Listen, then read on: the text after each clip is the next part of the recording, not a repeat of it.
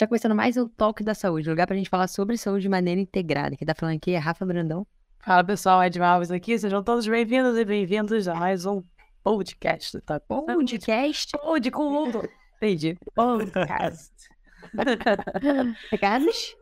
Recados de sempre, pessoal. Se você está nos assistindo, estão percebendo que agora eu e Rafa estamos gravando juntinhas. Então, vê aí se tá legal a imagem, se você está curtindo esse novo jeito da gente gravar. A gente acha que vai aumentar, assim, ah, vamos dizer assim, a inter- interatividade. Fique à vontade para lá no YouTube, seguir a gente, dar o like. Assim a plataforma informa para mais pessoas que você está gostando do nosso conteúdo. E no Spotify, mesma coisa. Avalie a gente cinco estrelinhas, aperta o botão de notificar. A gente conta com a ajuda de vocês. É isso, galera. E lembrando aquele recado de sempre, nós chamamos no gera de 15 em 15 dias intercalados com esse podcast. Então, se você quer saber sobre o que está acontecendo no mercado de saúde, se inscreve lá, porque a gente tem vários pilares, como você conhece o Toque da Saúde no nosso site, né? toquedasaude.com.br, você sabe que a gente aborda vários pilares. Então, mais uma forma de comunicação é chegando no seu e-mail de 15 em 15 dias. Você vai entrar no nosso site, colocar o seu melhor e-mail lá, que você vai começar a receber as notícias comentadas com links de artigo, com tudo de bom, né, Edma? Sim, Rafa, e o último recado é. Se você está ouvindo esse episódio na semana que ele foi lançado, teremos live também, é de semana, É verdade. de lançamento do, do curso dos nossos amigos Alan Bastos e Fábio Cauê. Então, também fique ligado, só se dinheiro gratuito, mais uma forma de conhecimento que tem a ver com o nosso assunto de hoje. É verdade, mas com outro direcionamento, né? A gente gosta, né, de Edmund, de fazer isso do Toque da Saúde, trazer especialistas de diversas áreas para trocar uma ideia, né? Aproveitar que a gente, nós somos profissionais do movimento, a gente sempre traz pessoas que agregam muito. E no episódio de hoje não vai ser diferente, não é? Conta pra gente o que a gente vai falar. A gente, quem segue a gente aqui no Tom da Saúde sabe que o assunto é inesgotável. É. A gente pode falar, pode ter cinco episódios sobre o mesmo assunto, mas sempre com um olhar diferente, ou porque o profissional é de outra área, ou porque a gente vai fazer novas perguntas, então não tem essa. Uhum. Fora que eles saindo novos estudos, novas é. soluções, novos tratamentos, então não tem essa, o assunto nunca fica para trás aqui. Uhum. Então a gente sempre traz um novo olhar, e dessa vez a gente vai falar com o médico. A gente já falou sobre esse assunto, mas Não um médico, o médico, né, Edmund? Ah. O médico. Aí, aí você aumentou as expectativas do nosso. Não, com certeza. E, por favor, fique com expectativas lá no alto, porque eh, se você, as pessoas que estão, acho que estão ligadas em rede social, têm visto muita coisa acontecendo, né, relacionado principalmente à obesidade. Não só Ali- rede social, também jornais, notícias. Jornais, é verdade. Então, essa semana especificamente, se você está ouvindo esse episódio eh, quando foi lançado, foi muito falado sobre obesidade, né? Especificamente a obesidade infantil, mas a obesidade, para quem sabe, é algo que está cada vez mais chamando a atenção dos especialistas da Organização Mundial de Saúde, que é algo que está realmente, a gente está precisando eh, abrir os olhos e fazer alguma coisa, porque os números estão crescendo mais e mais. Por isso a gente trouxe esse especialista, Doutor André Manuel, especialista, super blogueiro, Edma, Ah, bom é? demais de Ah. conteúdo, tá? Então, quando terminar esse episódio, a gente vai tirar umas dúvidas com A ele. gente vai fechar, pode deixar só ele falando. André, muito obrigada por você estar aqui com a gente. Não vou tirar essa honra, não. Por favor, para quem não te conhece, se apresente. Quem é o André? Já começa. Por que, que você se interessou estudar sobre obesidade? Eu tenho muito essa curiosidade. Muito bem, muito bem. Obrigado, meninas. O podcast está lindo. É, E sim, sou médico blogueiro, não tenho problema nenhum em assumir. Maravilhoso! contrário. Melhor coisa do mundo.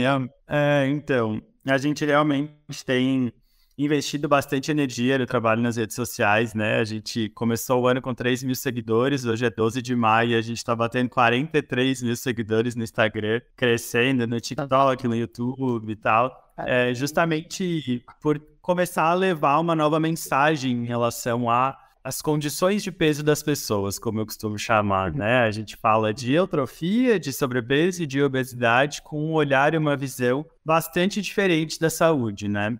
E aí já vem é, quem é o André e por que que eu dialogo tanto sobre a condição de obesidade. Eu é, tenho 30 anos, sou do interior de Santa Catarina, mas hoje tenho a minha sede mais fixa, que não é propriamente fixa, é Florianópolis mas a gente fica rodando por aí. O meu arroba ainda é médico nômade digital.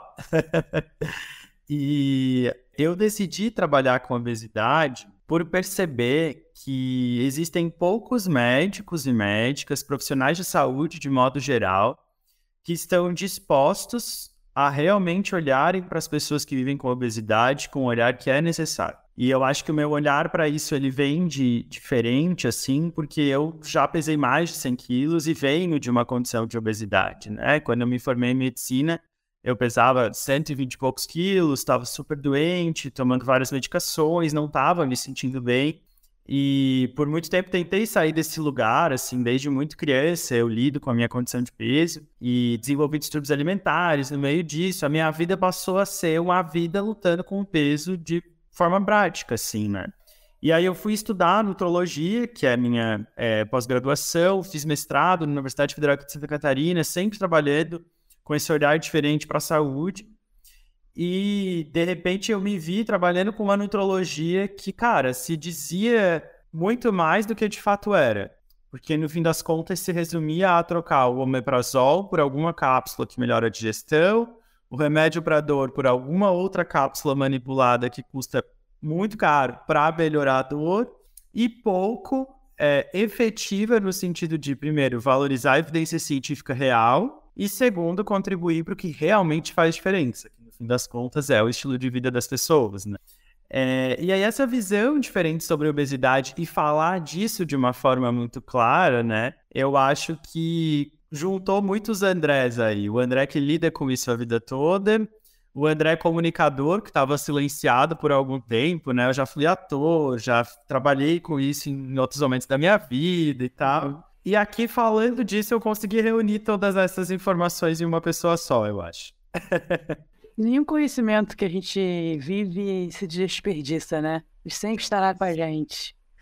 que é o mágico.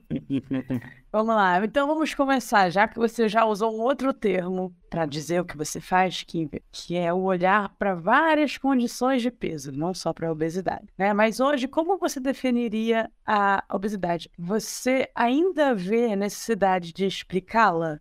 Alguém, alguém ainda pergunta, você ainda tem. Eu vou te falar essa, pergunta porque estou falando da minha profissão. Há 10 anos atrás eu tinha que explicar para as pessoas o benefício da atividade física. Hoje em dia eu não preciso mais fazê-lo. Acho que a grande mídia já faz isso a gente e os próprios outros profissionais de saúde. Hoje o profissional de educação física não tem mais, não precisa mais ter esse discurso. E a gente tem que ter uhum. outras capacidades, não mais essa só, né? Então, você uhum. ainda vê necessidade de explicar o que é? Como você definiria? Como você explica com as suas palavras? Cara, é, vamos lá.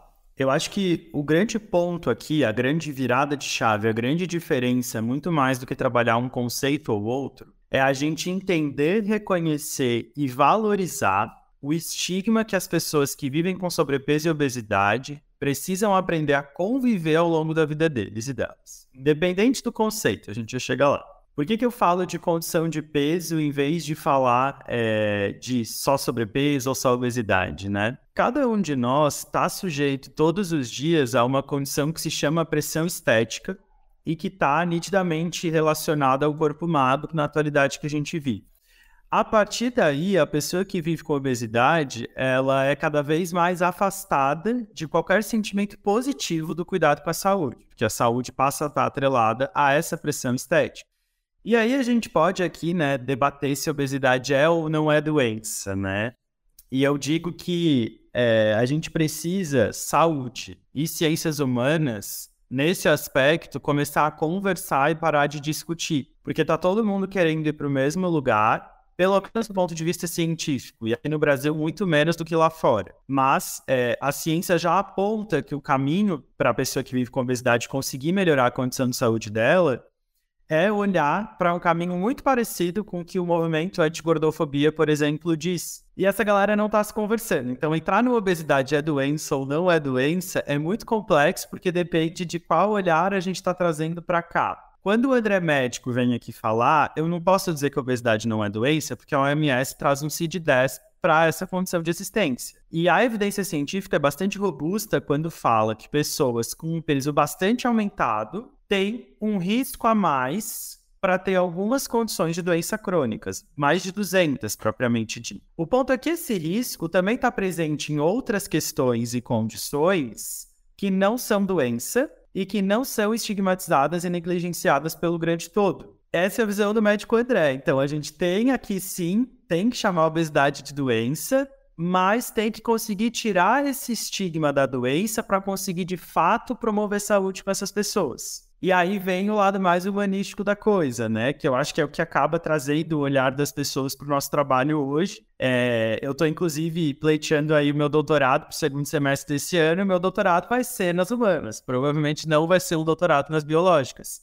Justamente para estudar esse... É doença ou não é doença? O que é obesidade de fato, né? Mas se a gente for ser cartesiano, obesidade é quando o indivíduo tem um índice de massa corporal acima de 30.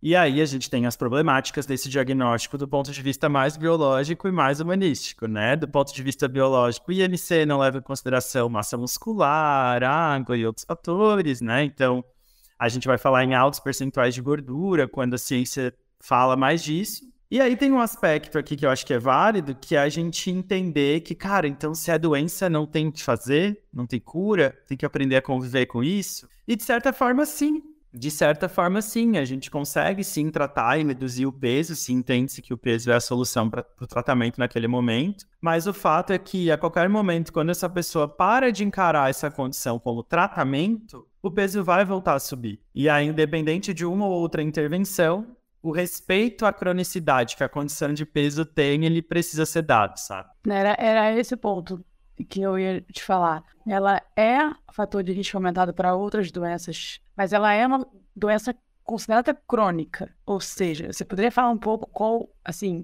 o que, que isso significa? O que, que, que é uma doença crônica? Então, é, doença crônica é uma doença que vai te acompanhar para toda a tua vida, é, a não ser que alguma coisa mude drasticamente. E aqui começa um dos primeiros pontos que eu trabalho muito com os meus pacientes, né? Cara, se vai te acompanhar para sempre, respira fundo, aceita, se organiza e bora lá. É realidade, não dá para mudar. Não vai mudar. Não adianta espernear igual criança pequena que não vai mudar. Tu vai precisar lidar com o fato de que tu vai ter que conviver com isso seja pressão aumentada, seja depressão, seja hipotiroidismo, seja obesidade, seja dislipidemia. Então, esse é o primeiro conceito de doença crônica. Assim. Especificamente falando da obesidade, o que, que a ciência traz para que a gente consiga corroborar esse fato? Assim, né? A maioria absoluta das pessoas que consegue diminuir o peso recupera esse peso perdido em pouquíssimo tempo, independente da estratégia utilizada, seja mudança de estilo de vida, medicação ou cirurgia. A gente vê isso na prática, na prática profissional, além da ciência corroborar isso, né?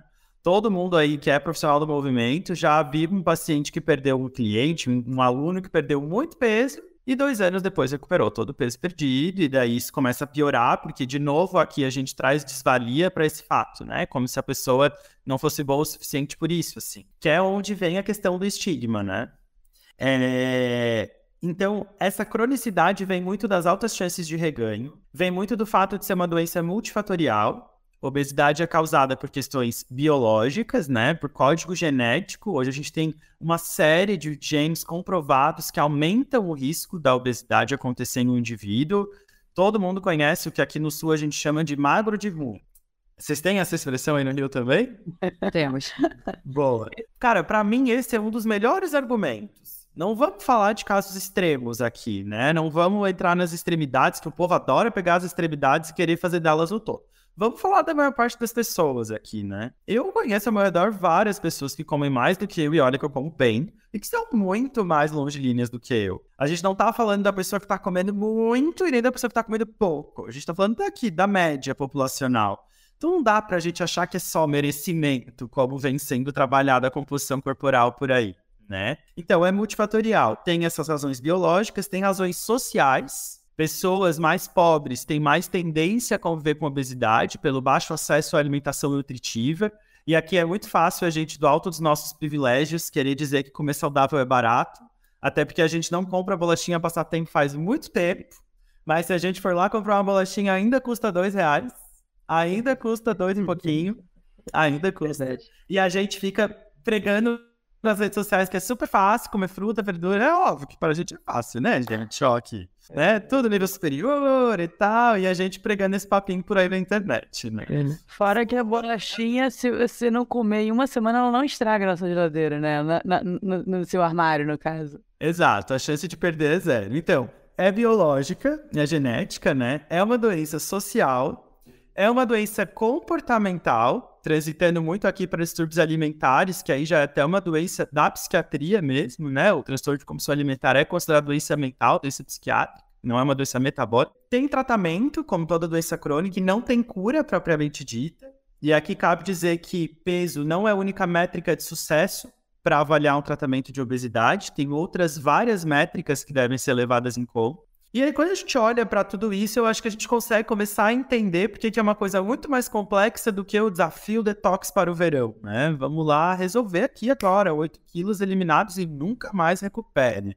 Não faz sentido, né? Tanto que esse tipo de propaganda está proibida no Brasil, né? A gente não tem visto mais circular tanto assim, porque é absurdo mesmo propagar esse tipo de informação. André, você acha que devido a tal complexidade e se algo, algo questões multifatoriais é, dependem de muitas pessoas trabalhando em prol disso, ou seja, profissionais de diversas áreas.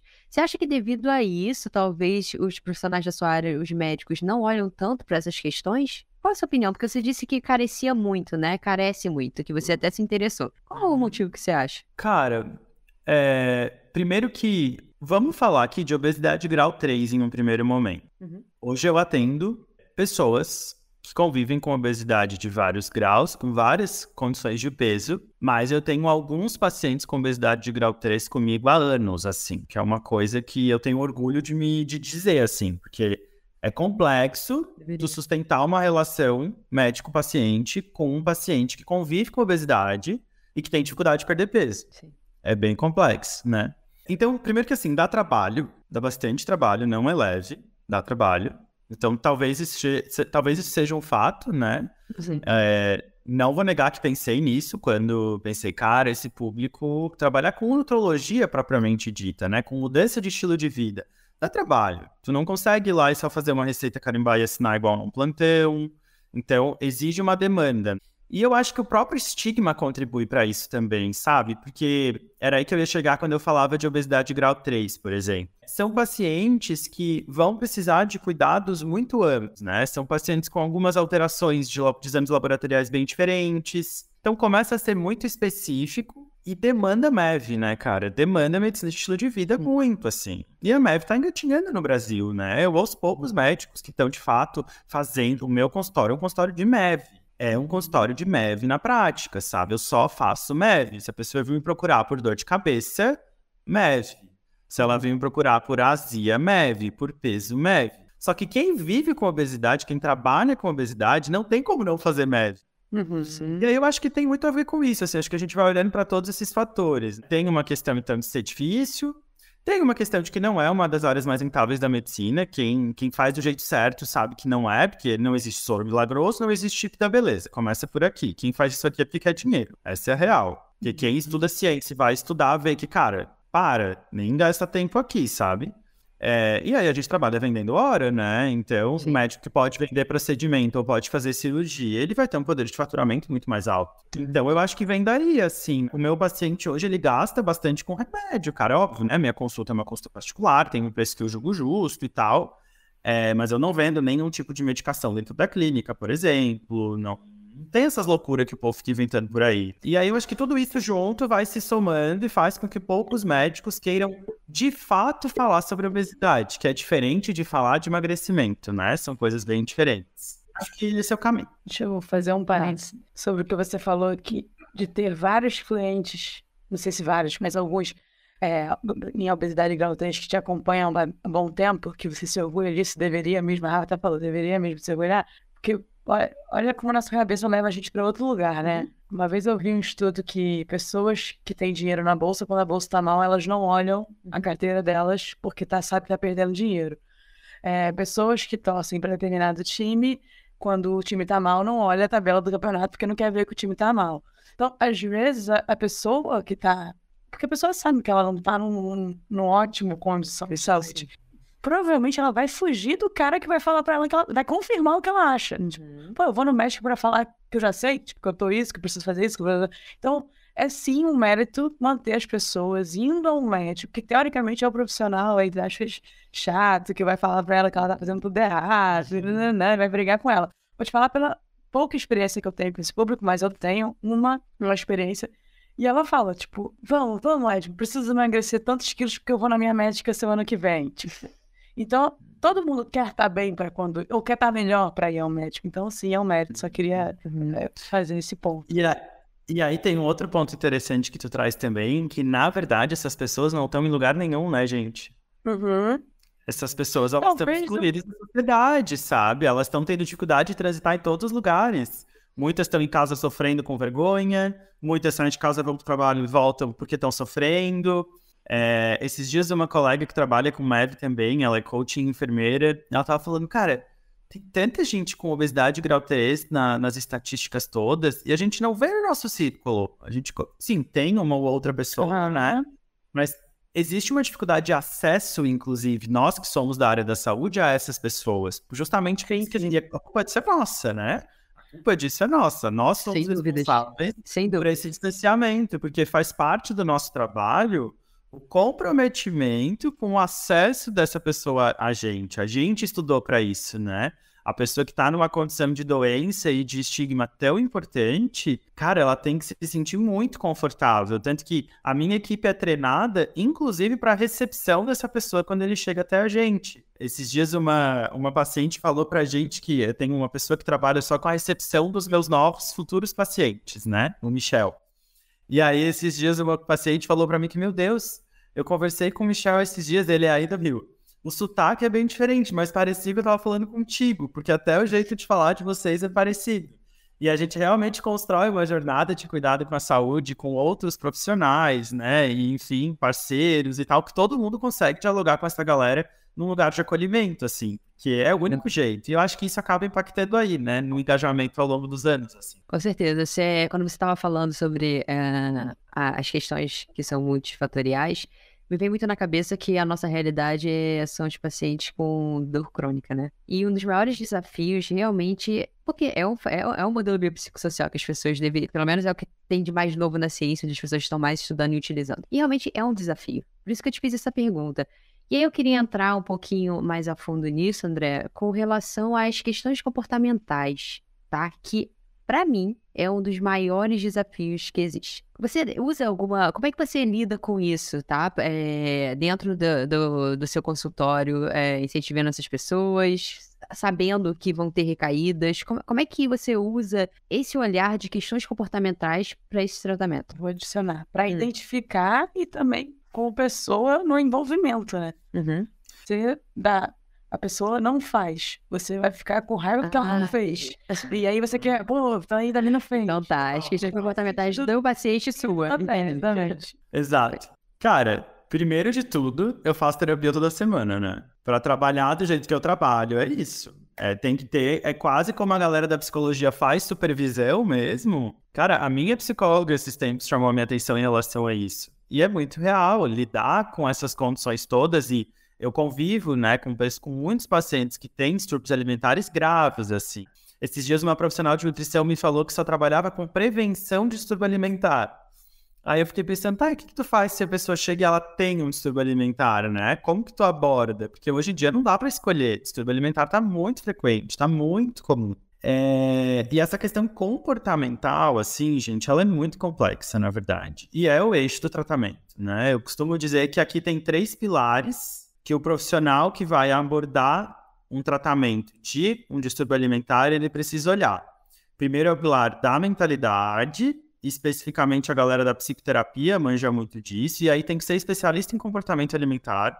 Distúrbio alimentar grave, cara, é muito complexo de manejar em terapia, muito complexo. Eu tenho bastante experiência com profissionais de psicologia do meu lado. Hoje eu tenho uma psicóloga que trabalha comigo dentro Hoje a gente é uma clínica quase 100% digital, assim, né? Então, quando eu falo comigo, não é fisicamente, mas que atende os meus pacientes comigo. A gente tem um profissional de educação física que oferece assistência aos meus pacientes que conversa no mesmo diálogo e todo mundo se comunica. A gente tem nutricionista, a gente tem enfermeira coaching em saúde justamente todo mundo junto para conseguir olhar para a questão comportamental, né? Olhar para a questão comportamental não é só encaminhar para psicoterapia. Eu acho que esse é o grande ponto aqui. Todo mundo que lida com um distúrbio alimentar ou que quer construir uma melhor relação com o alimento, né? É, seja profissional de saúde ou paciente que está aqui nos ouvindo. precisa olhar para esses três pilares. Primeiro, mentalidade, psicoterapia. Segundo, nutrição, construção de alimentação, conhecimento. Não é dieta, é conhecimento, é robustez e segurança sobre o que é ideal para te comer em cada momento da tua vida. E tu ter autonomia para tomar essas decisões ao longo do tempo. E aqui o tempo eu reforço em muitos momentos, porque crônico, né? Lembra? Não vai melhorar. Vai só esfriar, vai continuar. Então, é paciência mesmo. Os meus pacientes sabem que o nosso momento de reavaliação é daqui a um ano, de parar para refletir como foi. Não é daqui dois meses. E aí entra o terceiro pilar, que é a própria medicina, né? Com muitas vezes medicação, intervenção medicamentosa entrando e outras intervenções. E aí eu volto é, na tal da pressão estética, que na minha opinião é a grande responsável pelos distúrbios alimentares e pelas disfunções comportamentais que a gente tem vivenciado. E mostrar isso para o paciente em consultório e fazer ele entender que esse distúrbio de comportamento está sendo causado pelo desespero para perder peso é o que mais faz diferença. É o que mais tem contribuído. Porque é, quando a gente pensa em transtorno de compulsão alimentar, por exemplo, né? Eu adoro explicar isso para os pacientes, eu acho que faz muito sentido que as pessoas entendam esse raciocínio assim. Por que, que a gente sente culpa por comer? porque comer engorda. É só por isso. Raramente eu sentiria culpa se só aumentasse o açúcar no meu sangue, se só causasse alguma coisa. Da forma como a gente foi constituído, óbvio que aqui a gente já tem a cabeça treinada, mas vamos pensar na pessoa que não tem a cabeça treinada, né? E a culpa é, segundo a psicopatologia, a grande causa dos distúrbios alimentares. Então eu vou lá comer um chocolate porque é gostoso. E tá tudo bem comer um chocolate que é gostoso de vez em quando. Mas, nossa, eu vou engordar por causa desse chocolate. Aí eu começo a me culpar, porque eu comi o tal do chocolate que vai me engordar. Se não engordasse, eu não ia me culpar. Dessa culpa vem um circuito cerebral que entendeu que comer mais até alivia essa culpa. Traz um pouco mais por alguns minutos e horas. E aí, cara, esse ciclo está estabelecido e não vai mais parar. Enquanto não for feita uma grande revolução na vida desse indivíduo ou dessa mulher, não vai, não vai parar, sabe? E esse é o nosso dia a dia hoje, assim, né? Até por isso que a gente tem essa equipe interdisciplinar e tantos pacientes conseguindo virar essa chave. E que, de novo, é diferente de emagrecer. É diferente de emagrecer, né? Então, trabalhar isso eu acho que é como a gente acaba conseguindo resolver a questão comportamental. Eu acho que não tem, e aí eu sou bem incisivo nisso, assim, não tem uma coisa que eu fosse dizer que, ah, é tal coisa. Não dá, cara. Seria irresponsável a gente resumir algo, sabe? Sofrer para evacuar é algo que pode afetar significativamente a sua qualidade de vida. Mas não se preocupe, estamos aqui para apresentar uma solução simples e eficaz. O cocócoras trata-se de um banco de madeira maciça, especialmente desenvolvido para apoiar os pés na hora da evacuação, promovendo a posição correta para que você possa fazer o cocô de maneira mais confortável e eficiente. Com os pés apoiados no cocócoras, você simula a posição de cócoras, a mais saudável para a sua evacuação. Além de ser feito com material de qualidade, o cocócoras tem um corte que permite que ele se encaixe perfeitamente no vaso sanitário, sem ocupar espaço desnecessário no seu banheiro. Isso significa que você pode cuidar da sua saúde intestinal sem precisar abrir mão do conforto e da praticidade. Adquirir o Cocócoras é fácil. Basta você acessar a página do Instagram, Cocócoras, e fazer o seu pedido. Ah, e se você é ouvinte do Toque da Saúde, nós temos uma ótima notícia. Ao mencionar o cupom Toque da Saúde tudo junto, você receberá um desconto exclusivo de 8% na sua compra. Não deixe que a dificuldade de evacuar afete a sua qualidade de vida. Adquira agora mesmo seu cocócoras e desfrute de uma evacuação mais confortável e saudável. Hoje, a medicina do estilo de vida, ela utiliza do modelo transteórico para questões de mudança de comportamento? Sim. E você usa esse modelo? Cara, eu uso muito mais a, os, a base assim do meu atendimento é a entrevista motivacional. Legal, ótimo. Eu fico eu tô... muito mais atrelado a ela, assim, e eu estudo bastante fenomenologia que é uma escola de filosofia e da psicologia, é, que traz a gente para o centro da tomada de responsabilidade das coisas, assim, né? Eu faço psicoterapia com fenomenologia há muito tempo. Óbvio que eu não executo psicoterapia no meu consultório, né? Eu sempre direciono isso para o paciente, mas a minha forma de enxergar e de falar sobre isso tudo vai muito por essa linhagem, assim, sabe? Aham, uhum, eu fiz essa pergunta porque o pouco que a gente está conversando aqui, é, eu tive algumas, peguei alguns insightzinhos assim e, e tô supondo o que, que você faz, tá? E você é um cara, parece ser um cara, assim, bem coerente e bem livre em questões de juntar diversos pensamentos e ver o que, que é melhor para você.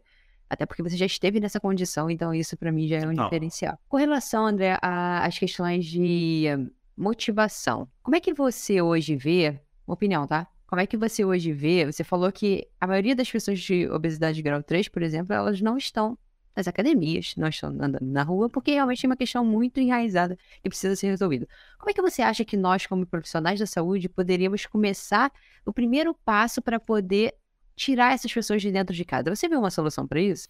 Cara, eu acho que. Primeiro que assim, se a gente fosse falar no coletivo, assim, é complexo.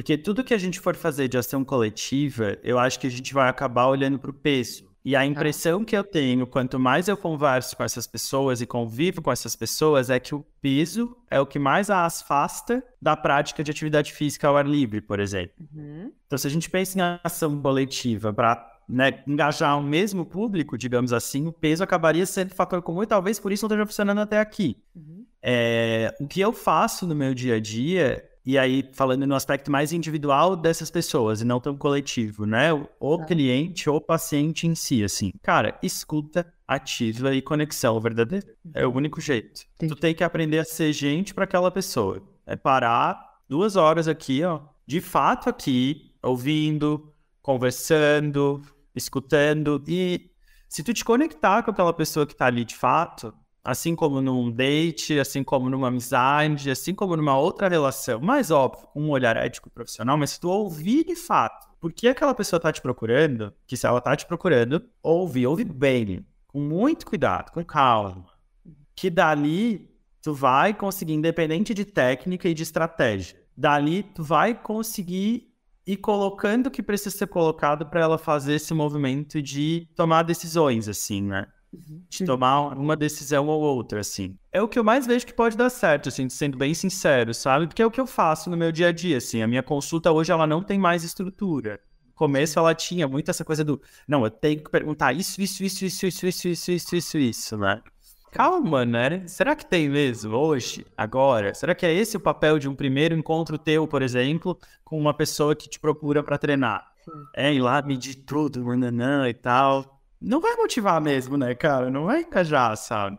Não vai, de jeito nenhum. Você acredita que o ambiente tem alguma influência negativa para essas pessoas, por exemplo, estarem dentro de casa? Digo assim, o ambiente no sentido. Chama isso que eu ia falar. Defina ambiente. Uh, acessibilidade. É, eu ia falar exatamente isso. Define ambiente nessa pergunta. Tá. Acho que o primeiro, o primeiro momento, acessibilidade. Com certeza, com certeza. Eu lembro que é, teve um determinado momento do, da minha carreira profissional, assim, que eu fui mudar de clínica e a primeira coisa que eu pensei foi as cadeiras têm que ser maiores. As cadeiras da clínica todas têm que ser livres, elas não podem ter braços, os assentos têm que ser grandes. Que daí foi quando a gente foi montar a clínica de hoje, daí a gente já tinha essa sensibilidade e até a capacidade de cuidar disso tudo, assim, né? É óbvio que nem todo espaço é, prioriza isso, mas deveria estar priorizando se é um espaço de saúde, porque a gente está falando de, cara, uma galera, né?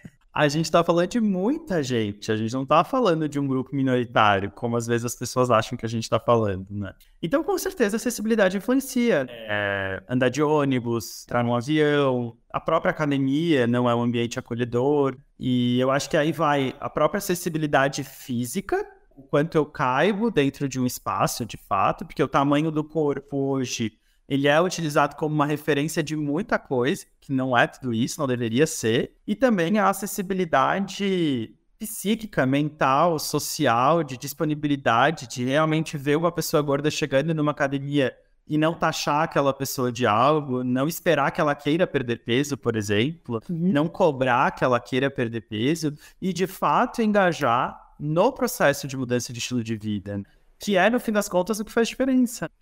Tô viajando muito, cara. Eu tô vendo. Sabe por quê? Porque ele falou, em algum momento, eu não lembro exatamente a frase, mas ele falou alguma coisa que, é, que me levou isso.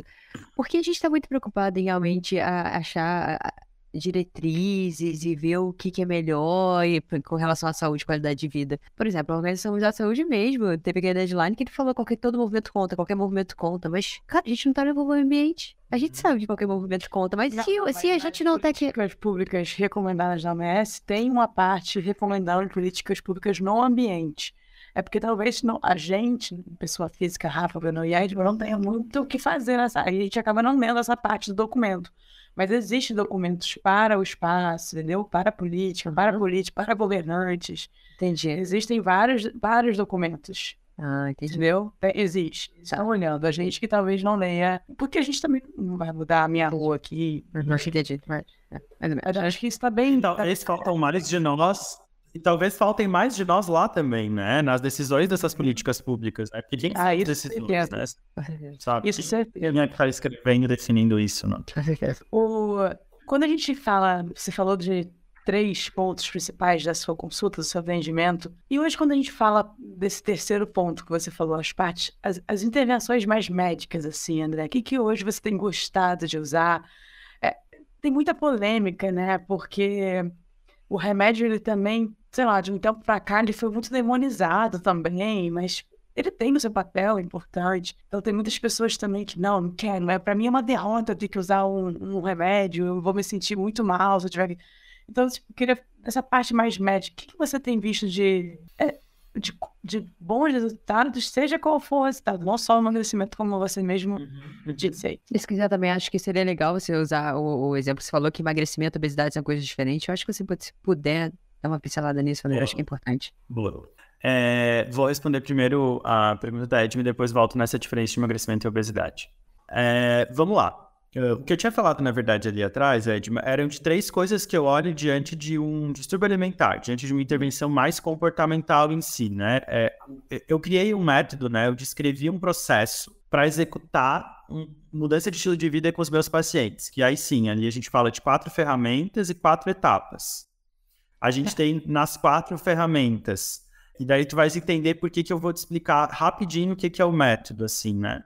Nas quatro ferramentas, a gente tem habilidades, mentalidade, ações de estilo de vida e saúde metabólica e nutricional. Essas são quatro ferramentas que vão guiar pessoas através de quatro etapas. Primeira etapa é diagnóstico, segunda etapa é validação de estilo de vida, terceira etapa é consciência e quarta etapa é construção de autonomia. Diagnóstico é a fase da esperança. Caramba, encontrei um negócio que talvez eu me ajudar a de fato me sentir melhor.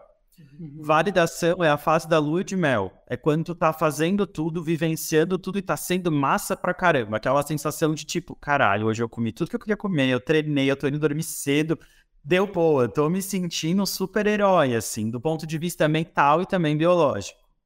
Aí o que, que acontece com todo mundo? Chega em casa de noite, numa quarta-feira, cansado, não tem marmitinha pronta na geladeira, e aparece aí o companheiro ou companheira dizendo: Vamos pedir uma pizza? não queria pedir a pizza. Faz ali dois, três meses que tá indo tudo bem. Mas tu vai lá e tu pede a pizza pensando, eu não devia estar tá pedindo a pizza. Etapa de consciência. O objetivo é chegar na etapa 3, que é a etapa de autonomia. Quando eu estou na etapa de autonomia, vem o companheiro ou companheira e fala pizza, tu respira fundo e pensa, tem salada no iFood, tem poke no iFood, tem marmitinha no iFood. Hoje eu quero a marmitinha do iFood, eu não quero a pizza, porque eu não quero. Eu tô tomando essa decisão. Eu não tô sofrendo com isso porque eu construí responsabilidade por isso. E hoje eu tenho força e certeza do que eu quero executar. Eu não estou pedindo a pizza porque eu estou cansado, compulsivo, estressado, carente e nada, nenhum dos outros fatores, né? E a gente constrói essa etapa consciência e autonomia com muito diálogo e autoanálise, assim. Por que, que não está dando? O que está rolando por aí? E aí, tanto aqui quanto lá na habilidade, de, na ferramenta saúde metabólica e nutricional, vem a tua pergunta, que é o uso de intervenções médicas um pouco mais agressivas, talvez alguém possa chamar assim, para melhorar a condição de saúde de alguém. Remédio, é isso. Né? Usar remédio no tratamento de MEV. Deve usar, não deve usar, né? A gente na MEV fala muito de desprescrição, que é ótimo que é maravilhoso fazer. Mas eu me preocupo muito com o impacto biológico que as condições de doença trazem no nosso poder de decisão, engajamento e mudança de hábitos. Muitas vezes, uma pessoa que vive com obesidade, ela tem muito mais fome. É biológico, é natural, não é culpa dela. Ela não pode ser culpada por estar sentindo mais fome. A gente não escolhe o quanto de fome a gente sente. E aí, obesidade altera a produção de grelina, de leptina, de insulina, todo mundo sabe disso. E daí a gente fala que para a pessoa com obesidade? Tem que parar de comer para emagrecer. E a pessoa sentindo fome nas alturas, o que, que ela faz com isso aqui? Não é todo mundo que tem habilidade para lidar com isso aqui, que tem que ter habilidade para lidar com isso aqui. A gente tem no transtorno de compulsão alimentar a perda total de controle sobre a comida. E não é a pessoa que escolhe. É igual olhar para a pessoa numa crise de pânico e dizer, calma, vai passar. É igual olhar para a pessoa em depressão no fundo da cama e dizer, ai, levante e vai te mexer, pelo amor de Deus. Não resolve. A gente já entendeu que não é tão simples assim. Clássica frase do filme, né? Abre a cortina, o sol entra e tudo melhora. É, entende? Não, não funciona assim, não é romântico. A vida como ela é é bem diferente disso, né, cara? E aí, muitas vezes, eu vejo muito profissional de saúde que quer trabalhar com web se frustrando porque não sabe tratar ansiedade, não sabe tratar depressão, não sabe tratar fome, e às vezes, gente, vamos lá, eu estudei seis anos de graduação, dois anos de pós-graduação, dois anos de mestrado eu tenho CNM. Eu sei pedir exame, eu sei contribuir com decisão clínica de um paciente. Não é porque eu faço MEV que eu vou negar as altíssimas evidências científicas de inibidor seletivo de recaptação de serotonina no tratamento de depressão, as altíssimas evidências científicas de análogo de GLP-1 no tratamento de obesidade, Saxenda, Victoza, Ozempic, como que eu vou negar as altíssimas evidências científicas que sugerem o uso de medicação nas quatro primeiras semanas de tratamento de insônia que não funciona com trabalho comportamental? Então, não dá pra gente dizer que remédio é a solução dos problemas, até porque senão eu não estaria dizendo que eu faço consultas de MEV, mas o remédio, ele pode fazer parte do nosso, do nosso é, arquipélago de tratamento, porque a gente é médico e a gente estudou isso. Só que aqui que vem a grande diferença, eu acho, que é a mensagem que a gente, como profissional de saúde, precisa aprender. As minhas decisões e as decisões de todo o meu time são compartilhadas com os nossos pacientes. Eu não decido nada e eu verbalizo isso, inclusive. Fulano, a gente entendeu que a gente tem um problema esse problema se resolve com isso, isso e isso. O primeiro isso é psicoterapia, tu pode fazer pelo teu plano de saúde, tu pode fazer no posto de saúde, tu pode consultar com a minha psicóloga se tu quiser. Tu precisa de mudança na tua alimentação, algumas orientações aqui, plano alimentar a gente chama o nutricionista para esse papo, e a gente pode falar de medicações. O que que tu pensa a respeito disso? Quais são os teus valores, as tuas crenças? O que que faz sentido para ti aqui hoje? Ah, não, remédio nem pensar tá bom, daqui três meses eu volto nessa pauta se for necessário. E vamos trabalhar com o que a gente tem. E é assim que se constrói. Ah, André, nossa, eu não aguento mais. Me fala dos remédios porque eu acho que pode me ajudar. Tá bom, realmente pode te ajudar. Vamos lá. Ah, mas eu ouvi falar que a minha vizinha não sei o que, não sei o que, não sei o que. Médico desligado. Ai, meu Deus do céu. E às vezes a vizinha tá falando um monte de verdade. E a gente só tá querendo discordar do paciente. É a coisa mais comum que eu vejo. E aí tu podia naquele momento falar, nossa, não, realmente o que a tua vizinha falou tem valor. O que a tua vizinha falou tem algum sentido. Mas escolher um remédio é uma balança entre benefícios e prejuízos. Vamos pensar nas coisas boas que podem agregar aqui para tua saúde e daí a gente decide se faz sentido ou não. E aí eu acho que a gente consegue entender um pouco dos remédios assim. E eu citei aqui na minha fala propositalmente, para responder a tua pergunta, é os que eu vejo que hoje fazem mais diferença na vida dos meus pacientes. Assim, eu acho que os análogos de GLP-1, para quem vive com obesidade e tem bastante dinheiro, é uma opção. A gente não pode esquecer que são medicações extremamente caras e não tem o que fazer, e é um tratamento de longo prazo. E aí tem muito profissional que não fala nem do preço da medicação com o paciente no consultório. E aí o paciente chega na farmácia para comprar e mil reais por mês. E aí? Faz o quê? Com os mil que ele já gastou para conseguir consultar, né? Não Acontece faz... muito isso. Não, não, não só na sua especialidade. Aí você chega na farmácia, a pessoa te fala o preço, você fala, meu Deus, não, não vou levar isso tudo não. Aí você, aí você sozinho começa a escolher qual que você vai levar e qual que você não vai, né? Isso. é, não, a gente tem que falar disso, né? Eu sempre falo para os meus pacientes e pergunto e tal, e a gente organiza o tratamento quando dá, e quando não dá, a gente vai para outras opções, né? Então, análogo de GLP-1 para condição de obesidade, eu acho que é uma medicação que faz muita diferença. É, a associação de bupropiona com naltrexona no transtorno de compulsão alimentar, quando não tem obesidade, é uma opção muito legal também. Tem resultados bons e é uma medicação mais barata, sim. É, e acho que o tratamento das condições de saúde mental hoje em dia, cara, é isso, tem que ser feito. É muito difícil fazer um tratamento de MEV com uma pessoa que está em uma condição de sofrimento mental muito grande e ela não consegue sair do ciclo e ela não vai mudar de estilo de vida e os sintomas não vão melhorar. E aí esse ciclo ele vai passar a vida da pessoa toda, assim, né? A gente tem convivido muito com isso, que a gente tem o projeto Cura rolando, né? O Cura é um projeto social itinerante em que eu e a Bia, que está aqui na minha frente, é, a, Bia é farmacêutica que trabalha com toda a minha parte de marketing e audiovisual, é, a gente viaja por projetos sociais, levando medicina de estilo de vida para pessoas que trabalham em projetos sociais. Então, a gente conduz grupos terapêuticos de MEV com essas pessoas e a gente tem um time de voluntários, todos profissionais de saúde com formação em MEV, que atendem individualmente cada uma dessas pessoas por onde a gente passa. E aí são pessoas de uma realidade bem diferente do que a gente vê no consultório. E tem sido muito legal dialogar sobre MEV com esse público, assim, mesmo eu que sou bem atento a essas questões, vivo levando rasteira e falando, puta que pariu, sabe? Meu Deus. a gente vive numa redoma de cristal, assim, que é, é, é muito louco. É. E se então quer dizer com esse projeto seu, se os profissionais de saúde quiserem entrar em contato, pode entrar em contato com você? Sim. É, a gente não está com edital para voluntários abertos agora, mas a gente deve abrir o edital de novo no segundo semestre. A gente tem hoje uma equipe com 14 profissionais de várias áreas e a gente conduz atendimentos voluntários. A gente tem um treinamento formado, né? Um treinamento de cinco horas que é entregue para todos os voluntários, com vários profissionais é, de várias áreas falando sobre todos os pilares. Então, esses profissionais que, que são aprovados no edital, eles ganham acesso ao treinamento e passam a fazer os atendimentos sobre o nosso fluxograma usando o nosso método de trabalho. A gente deve abrir edital de novo no segundo semestre, mas aí dá para seguir lá no Instagram que a gente avisa por lá. Maravilha, a gente vai deixar todos os detalhes no final desse episódio. Com relação à obesidade e emagrecimento, né? Qual é a diferença? Bom, vamos lá. É... Tu pode emagrecer, eu posso emagrecer, e a gente pode não ter obesidade. Acho que isso é fácil de entender, em primeiro lugar, né? É... E eu acho que aqui o grande ponto é falar que. Deixa eu me arrumar aqui, porque eu acho que vai sair uma fala boa. Eu tô vendo a Bia se ajeitar pra filmar aqui na frente. e eu já tô todo torto na cadeira. É, né?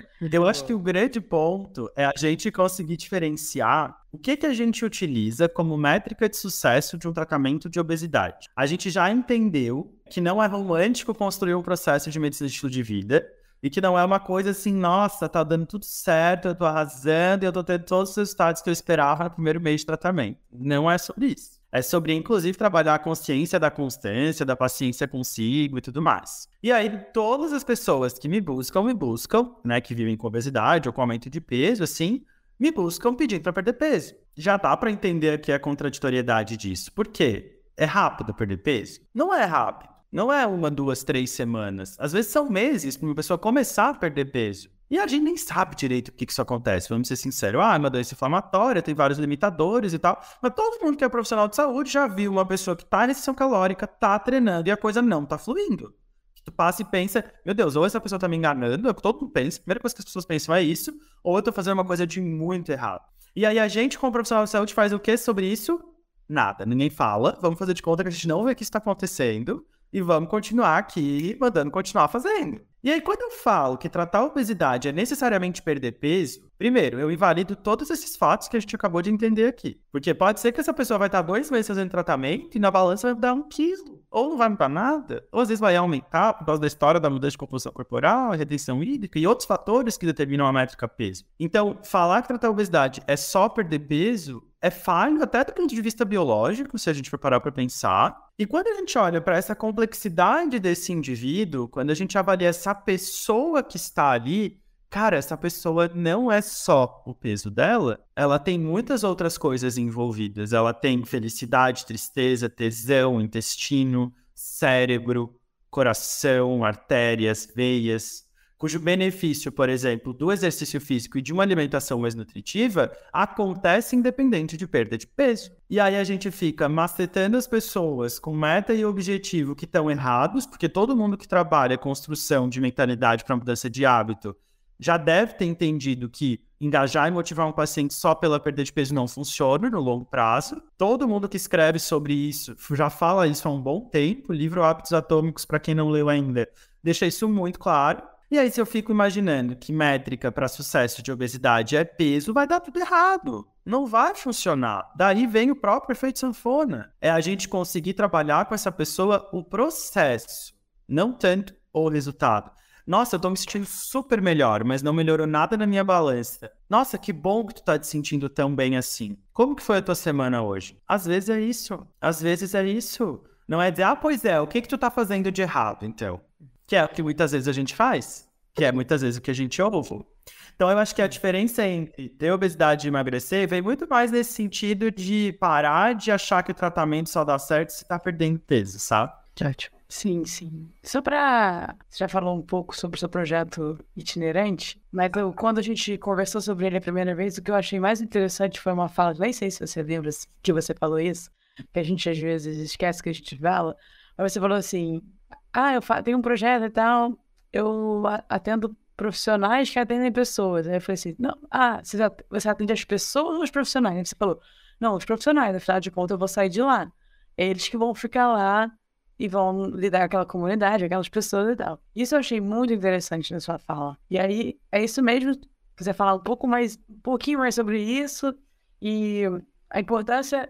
E eu lembro, acho que até você tem um, um exemplo, não sei se foi na própria palestra, hum. que a gente ouviu juntos, uh, falaram, quer trabalhar com crianças? Então ajude os professores dela. Foi, acho que naquele mesmo congresso alguém falou sobre isso. E eu fiquei muito reflexivo sobre isso. É, você pode tornar o seu trabalho muito mais exponencial se você ajuda profissionais que ajudam pessoas, né? Se você quiser falar um pouco mais do projeto e contar essa ideia, tudo como tudo isso acontece na sua vida. Boa.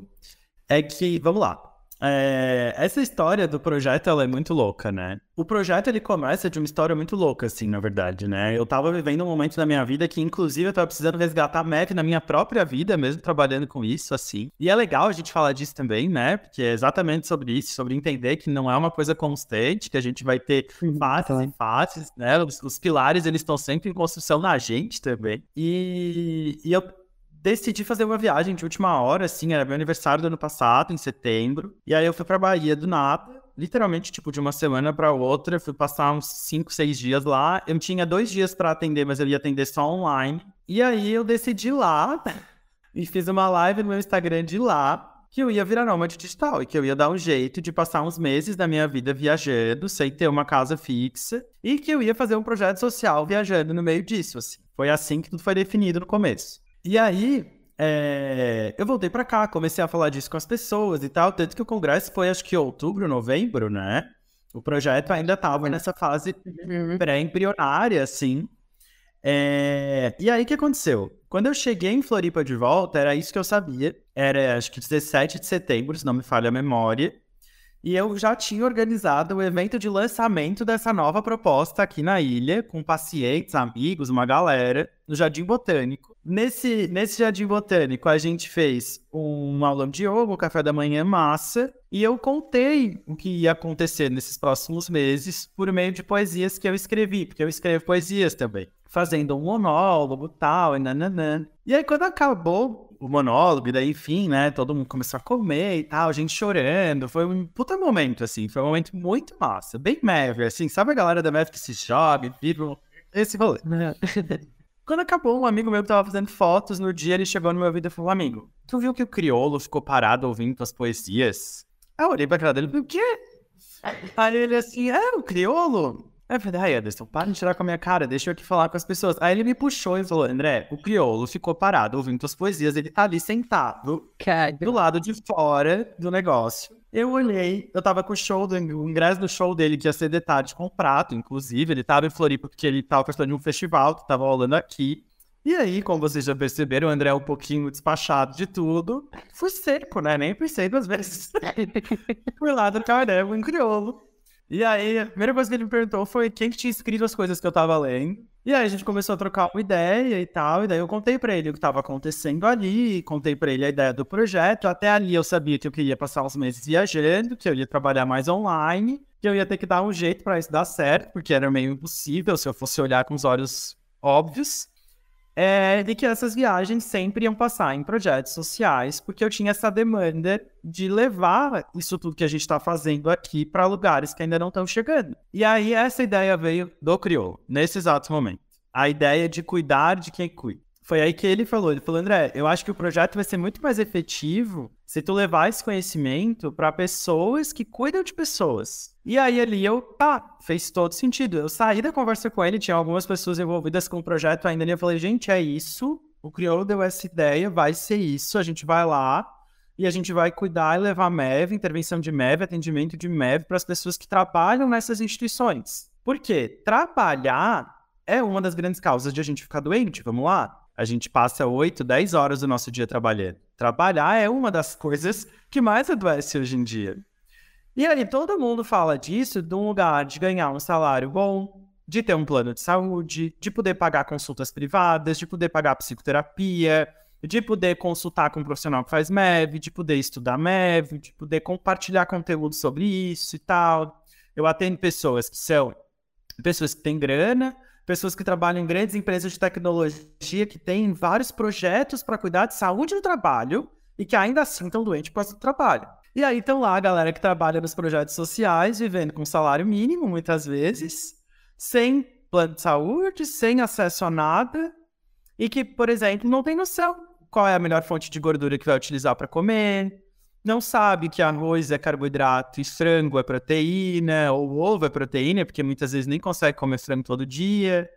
E a gente fazendo de conta que não sabe disso, né, galera? Que esse povo, pra eles, MEV não, só pra gente. E aí o cura vem para realmente sociabilizar isso, né? Para realmente, cara, vamos fazer alguma coisa, né? O ideal seria muito mais. Não resolve nada, assim.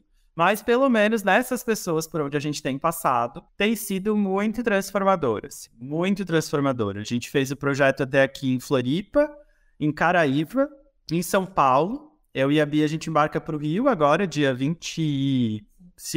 Dia 25, a gente vai é, trabalhar numa ONG aí. Uh, depois a gente vai para São Luís do Maranhão em julho. E aí não sabemos aí. Daí estamos na espreita, até porque tem uma outra novidade massa, né? A gente tem um projeto inscrito na Lei de Incentivo à Cultura que é, conta, por meio de uma série documentária, todo esse rolê, assim, um documentário contando a realidade de levar MEV para dentro de projetos sociais. E aí, enfim, vamos ter depois as intervenções pelo documentário, de a gente uhum. viajando e documentando tudo isso. Ai, que massa, hein? Que massa. Então, já, então, qual é? Você disse a, a emissora não?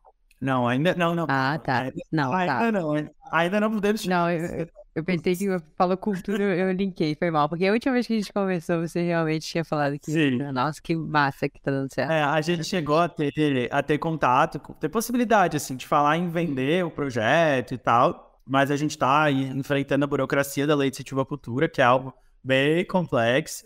E aí a gente tem um projeto sendo tocado por uma produtora muito massa, assim, é uma pessoa de renome internacional, que tá conectada a vários streamings massa e tal. Mas ainda tá tudo no, no, no, no pré-produção, assim, né? Então, uhum. a gente ainda não pode divulgar os muitos detalhes. Ah, legal. Vai ser tipo um off, né, Edma? Quando ele for no consultório médico, vai estar passando o André, assim, ó, puxando. vai virar um off. É o Neymar dos, dos, dos meus médicos. Onde passa, ele é filmado. Câmera atrás, tá... Ah, não gostei muito dessa comparação, mas... Ah, é próximo. Também não entendi. É, é, é porque ele é viciado em futebol, entendeu? Eu não tinha motivo. É porque o Neymar tem um documentário sobre uma fase da vida. Ah, que, onde, o que ele fazia era filmado, e daí aí foi. Né, pa, pa, hoje em dia tá em algum streamer, não sei como é, mas é, tem uma parte da época dele gravar. Vamos saber, vamos saber, vamos saber. É só isso, André, não nada mais do que isso. Sobre a amém, amém. Eu tô brincando, imagina. É, chegando no nosso final, né? A gente vai ser mensageira da Apocalipse ou mensageira da, da, da, de boas notícias? Não, a gente não, fale por você, porque eu sou sempre de boas notícias. Você que é que oscila. Então, aqui tá empatado. Vamos, vamos empatar? Vamos, vamos perguntar aí, Se o futuro. É, porque aqui tem uma visão mais. Geralmente, às vezes eu sou às vezes eu sou otimista, mas geralmente eu tenho uma visão mais pessimista sobre as coisas. Eu não acredito muito, muito muito na capacidade nossa do indivíduo sobrepor as demandas da mente. Mas, para você, o que você acha, André? A gente, é, ao mesmo tempo, a Rafa fala, nós somos muito boas em, criar, boas em criar soluções, a gente tem hoje um acesso à informação muito maior, então, sim, temos dos dois lados. O que você acha? A gente vai conseguir melhorar os números? E eu também não gosto muito dos números, mas é um jeito da gente populacionalmente ver o que está acontecendo. É, tem, tem muitas matérias alarmistas, né? 2030 teremos não sei quantos por cento de pessoas obesas. Né? Mas só isso, só isso não diz muita coisa sobre a qualidade de vida das pessoas. O que, que você acha, como, pela sua experiência, a gente tem um futuro realmente preocupante ou otimista? Eu tendo a querer ser otimista, mas tu entrou num assunto que é difícil ser otimista, né? Bem difícil, assim. Porque apesar de eu ter esse olhar mais amplo das coisas, eu sou altamente cientificista. Então, se tem uma coisa que eu sei avaliar é dado estatístico e número, assim. Eu adoro isso, né? E aí, assim, se a gente for olhar para os números e fatos do que a gente tá, do que a gente está vendo acontecer com a saúde da população, a gente é a primeira geração que vai morrer mais cedo do que os nossos pais, né? Pela primeira vez na história da humanidade, a expectativa de vida diminuiu. Isso nunca tinha acontecido, isso esse ano. Ah, tem impacto da pandemia. Sim, a pandemia existe, né? A pandemia aconteceu. A gente não vai tirar a pandemia. Por que a pandemia aconteceu? Por que ela dissolou a nossa população? Óbvio que o vírus desempenhou um papel muito grande nisso, mas grande parcela das pessoas que morreram eram, eram pessoas que estavam já muito doentes, né? Que já estavam numa condição de saúde ruim. E além disso, o alto índice de suicídios pode contribuir muito para isso. É chocante a gente pensar nisso, mas é fato. O alto índice de doenças crônicas pode contribuir muito para isso. E aí o nosso estilo de vida pode contribuir muito para isso, né? E quanto mais eu convivo com pessoas, menos esperança eu tenho num cenário de mudança essa realidade, assim, a impressão que eu tenho é que cada vez vão ser muito pou muitos poucos que vão conseguir fazer diferente. E que aí, a níveis populacionais, realmente vai ser mais difícil, assim, de a gente ver diferença, né? Principalmente aqui no país, assim, que o cuidado à saúde de qualidade ainda é muito elitizado, né? Muito, muito, muito elitizado. Então, ah, nossa, eu tô me sentindo bem, eu tô frequentando academia, eu tô pagando meu nutrólogo, meu nutricionista, meu psicólogo, só aí tu já pagou mais do que o salário de a maioria absoluta das pessoas que dependeriam de MEV em cada esquina para a gente conseguir mudar a realidade de saúde do mundo, assim. Porque MEV é muita coisa, né, cara? MEV é a gente falar de dinheiro, MEV é a gente falar de trabalho, MEV é a gente falar de redução de carga horária, de aumento de salário, de fornecer outras condições para as pessoas. É, então, eu gostaria de ser otimista, assim, em te dizer, cara, eu acho que sim, a gente vai revolucionar, porque a gente vai aplicar entrevista motivacional e uou. Mas, cara, isso é individual. No consultório a gente tá arrasando. Bora lá. Quem consegue pagar 500 pau pra minha consulta? Uhum. Não é todo mundo, sabe? E aí, de novo, eu acho que entra muito no que a gente falou um pouco antes, da questão das políticas públicas e tal. A gente, como indivíduo, tem muito pouco ou nenhuma ação nisso, né? Realmente é frustrante, assim. Isso é pauta de terapia minha toda semana, inclusive. Que eu cobrando por querer fazer mais. E, cara, a real é que esse sistema de saúde que a gente construiu é, eu acho que a de saúde, é de viver, de vida mesmo, né? Tá uhum. muito desigualitário. E aí vem esses problemas todos, né? Sem dúvidas. Três horas aqui, fácil que a gente fica. Ainda bem que ele vai vir por Rio. Não, eu Ó, amei, eu amei as caras de choque de vocês com as polêmicas é porque a gente se segura aqui, porque senão realmente tem ah, horas de episódio do tipo. Nossa, tô doida pra esse podcast ter comprado e eu ficar igual o Flow aqui, ó, pra sempre, falando. Comprar passagem. Qual a passagem pro André vir? Vem, André. Ao vivo, sete horas no YouTube. Esse eu não vou provar. Tá vendo, hein, pai? É. Vai dar boa, vai dar boa. É. Então, mas é óbvio, assim, a gente quer te ouvir, né? Mas tem muitos assuntos que a gente não está aqui hoje no papel de entrevistadoras, mas a gente também tem opinião sobre isso. Inclusive, a gente concorda, né? É. A nossa cara é tipo assim, é. Meu Deus, essa pessoa existe. Agora, falar sobre isso é super fácil para você. A gente vai entrar agora nas quatro perguntas mais difíceis do programa, André. Tá preparado? Vamos lá. O que, que é saúde para você? Bora. O que, que é saúde para você? Não para você. Cada um sabe o que é saúde para si. E ponto. Essa é sempre a minha resposta. Por que tu quer saber o que é saúde para mim? Eu quero, eu... que é é saúde para ti.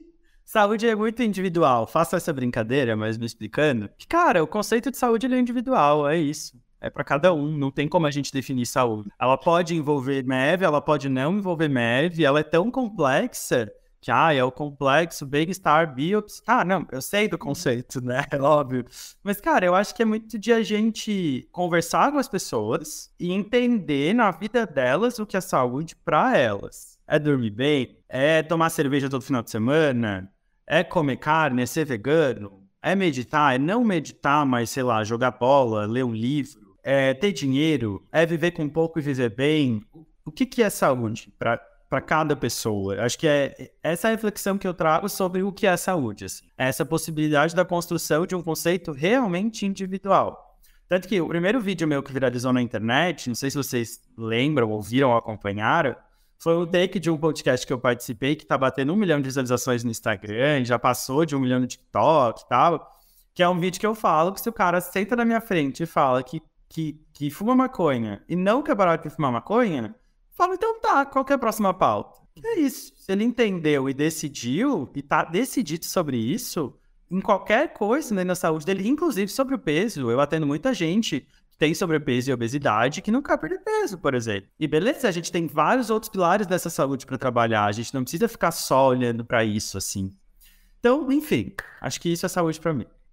Você sabe o que, qual é a sua saúde? Eu tenho seis palavras tatuadas no meu corpo que eu acho que poderiam definir um pouquinho da minha saúde, assim. Hum. Vamos lá. Primeiro eu vou falar as palavras depois eu vou montar aqui uma mini poesia que contempla todas elas. Ó, no meu, no meu braço direito tem força e felicidade. No meu braço esquerdo tem coragem e autenticidade. E na minha perna direita tem aceitação e resiliência. Então é força para ser feliz, coragem para ser autêntico e, re, e, a, e aceitar para ser resiliente. é mais ou menos por aí. Isso é saúde para mim. Quando isso aqui tudo tá mais ou menos equilibrado, eu me sinto de fato saudável. oh, maravilha, maravilha. E me fala aí, me conta uma experiência inesquecível. Cara, que engraçado. É a segunda vez que eu tenho que responder essa pergunta hoje, tu acredita? Quem tá confiando a gente? Ah, é, Dilma. E a primeira foi por escrito ainda, numa outra entrevista que eu tava respondendo, que era digitada certeza que tá copiando a gente, Edmund. Estamos Foi pra puxar, foi ele, fala. Depois acho que fez essa pergunta. Bom, vamos lá. É uma experiência inesquecível, assim. Eu acho que hoje de manhã eu falei uma, vou falar outra agora. Eu tive uma fase em 2014 que eu fui estagiário da Organização Mundial de Saúde no escritório das, da Organização das Nações Unidas da ONU em Lima, no Peru. E quando eu lembro dessa época, eu lembro da capacidade de influência na saúde coletiva que ali existia de fato, assim. Eu trabalhei no departamento de grandes desastres naturais por um período de quatro meses e eu era estagiário de um projeto que buscava reduzir a incidência de doenças vetoriais na Amazônia peruana. Eu fui para a Amazônia peruana, enfim, coletava dados, ajudava a planejar ações e tal, para atingir uma população grande, assim. E hoje, assim, com o nosso papo, inclusive, foi uma experiência que me veio à mente que eu acho que foi inesquecível. e quem você convidaria para uma viagem de um mês? Alguém que você admira, mas ainda não conhece? É, e para onde você levaria essa pessoa? Cara, em memória, Rita Lee. Para onde? Onde você levaria a Rita Lee? Cara, eu acho que eu levaria pro meu próximo destino, assim. Eu tô com três na pauta, ainda não decidi. Então vou dar três respostas. Itália, Marrocos ou África do Sul? Aceito dicas e sugestões dos três destinos, inclusive. Oh, marca. A gente não mexe com a Rita Lee. Eu acho que não ia durar, não conseguir aguentar, aguentar ela, não no sentido de aguentá-la como pessoa, mas no sentido do ritmo dela durante sustentar, né? De é, de sustentar ela dez dias. Acho que eu ia perder fácil. Eu ia ficar em silêncio só ouvindo, assim, sabe? E olha que eu falo pra caramba. A gente ia economizar energia e só seguir o fluxo. Total, total. E André, uma pergunta que super cabe nesse episódio. Qual o seu hábito saudável que você mais se orgulha? Dormir bem, com certeza. Com certeza. O meu sono ele é intocável. Todos os outros pilares são afetados, todos os outros hábitos são frequentemente afetados, mas o meu sono ele é tão bem cuidado que não tem como ele não ser afetado. Porque eu sou igual o bebezinho, assim, nove e meia, dez horas, esqueçam. eu não consigo. Ele talvez afete não o seu lado social, né? O seu pilar social. Total, total. Ele acaba prejudicando o outro. muito bom. André, muito obrigado por todas as reflexões, principalmente que você fez, falando pessoalmente, por mim. É, foi ótimo ter você aqui. Espero que cada projeto, os que já estão no papel e os que futuramente virão, dê muito certo, porque, cara, é o que você está fazendo é lindo. Então, se depender da gente, eu toco da saúde, se depender de mim, Rafaela, sozinha ideia, mas não tenho certeza disso, a gente vai ajudar, seja no que for. Então, conta com a gente. Mas a galera aqui também que tá ouvindo, acredito que elas querem saber também isso. Onde é que a gente te encontra, tá? Presencial, rede social, uh, como é que a gente se inscreve nos seus programas futuramente? Diz aí pra gente tudo, por favor. Boa! Então, é... hoje a forma mais fácil de chegar até mim é pelo Instagram, arroba médico nômade digital. A gente tem um reposicionamento de marca chegando aí, esse nome vai mudar, mas por enquanto é médico nômade digital. Depois vai ser André Manuel mesmo, mas imagino eu que se eu jogar médico nômade digital no Google, eu devo aparecer eternamente. é... é a forma mais fácil de chegar até a gente. Eu atendo presencialmente em Florianópolis algumas semanas no mês. A gente tem aqui a Liberi Saúde, que é um espaço físico para os meus atendimentos e também um espaço de coworking, com sublocação de espaço para profissionais de diversas áreas. É, eu também faço palestras e vivências terapêuticas em empresas e outros grupos de pessoas, tanto remoto quanto presencialmente. É, e lá pelo Insta vocês conseguem ir tanto para o meu canal do YouTube, quanto ter acesso à minha equipe pelo WhatsApp e também à comunidade Gestão de Estilo de Vida, que é um espaço virtual onde as pessoas, por uma mensalidade mais baratinha que Netflix aí, conseguem consumir conteúdo novo de saúde todo dia de segunda a quinta e ainda ter dois encontros em grupo no mês. Um encontro para a gente dialogar e tirar dúvidas sobre estilo de vida e outro encontro com formato de grupo terapêutico, cada mês com uma pauta. Basicamente é isso. ah, gostei. Bastante coisa. Gostei. Pessoal, para quem chegou até aqui, muito obrigada por você ouviu, você pode ajudar o nosso trabalho compartilhando esse episódio com alguém que você acha interessante, que vai curtir esse conteúdo. Assim você nos ajuda, todo esse empenho uhum. e valoriza aqui o tempo do, do, nosso convidado. Ah, e aproveita e também dá aquelas estrelinhas aí no episódio, tá? Ou joinha se você estiver assistindo pelo YouTube. Valeu! Valeu, galera. Até a próxima semana.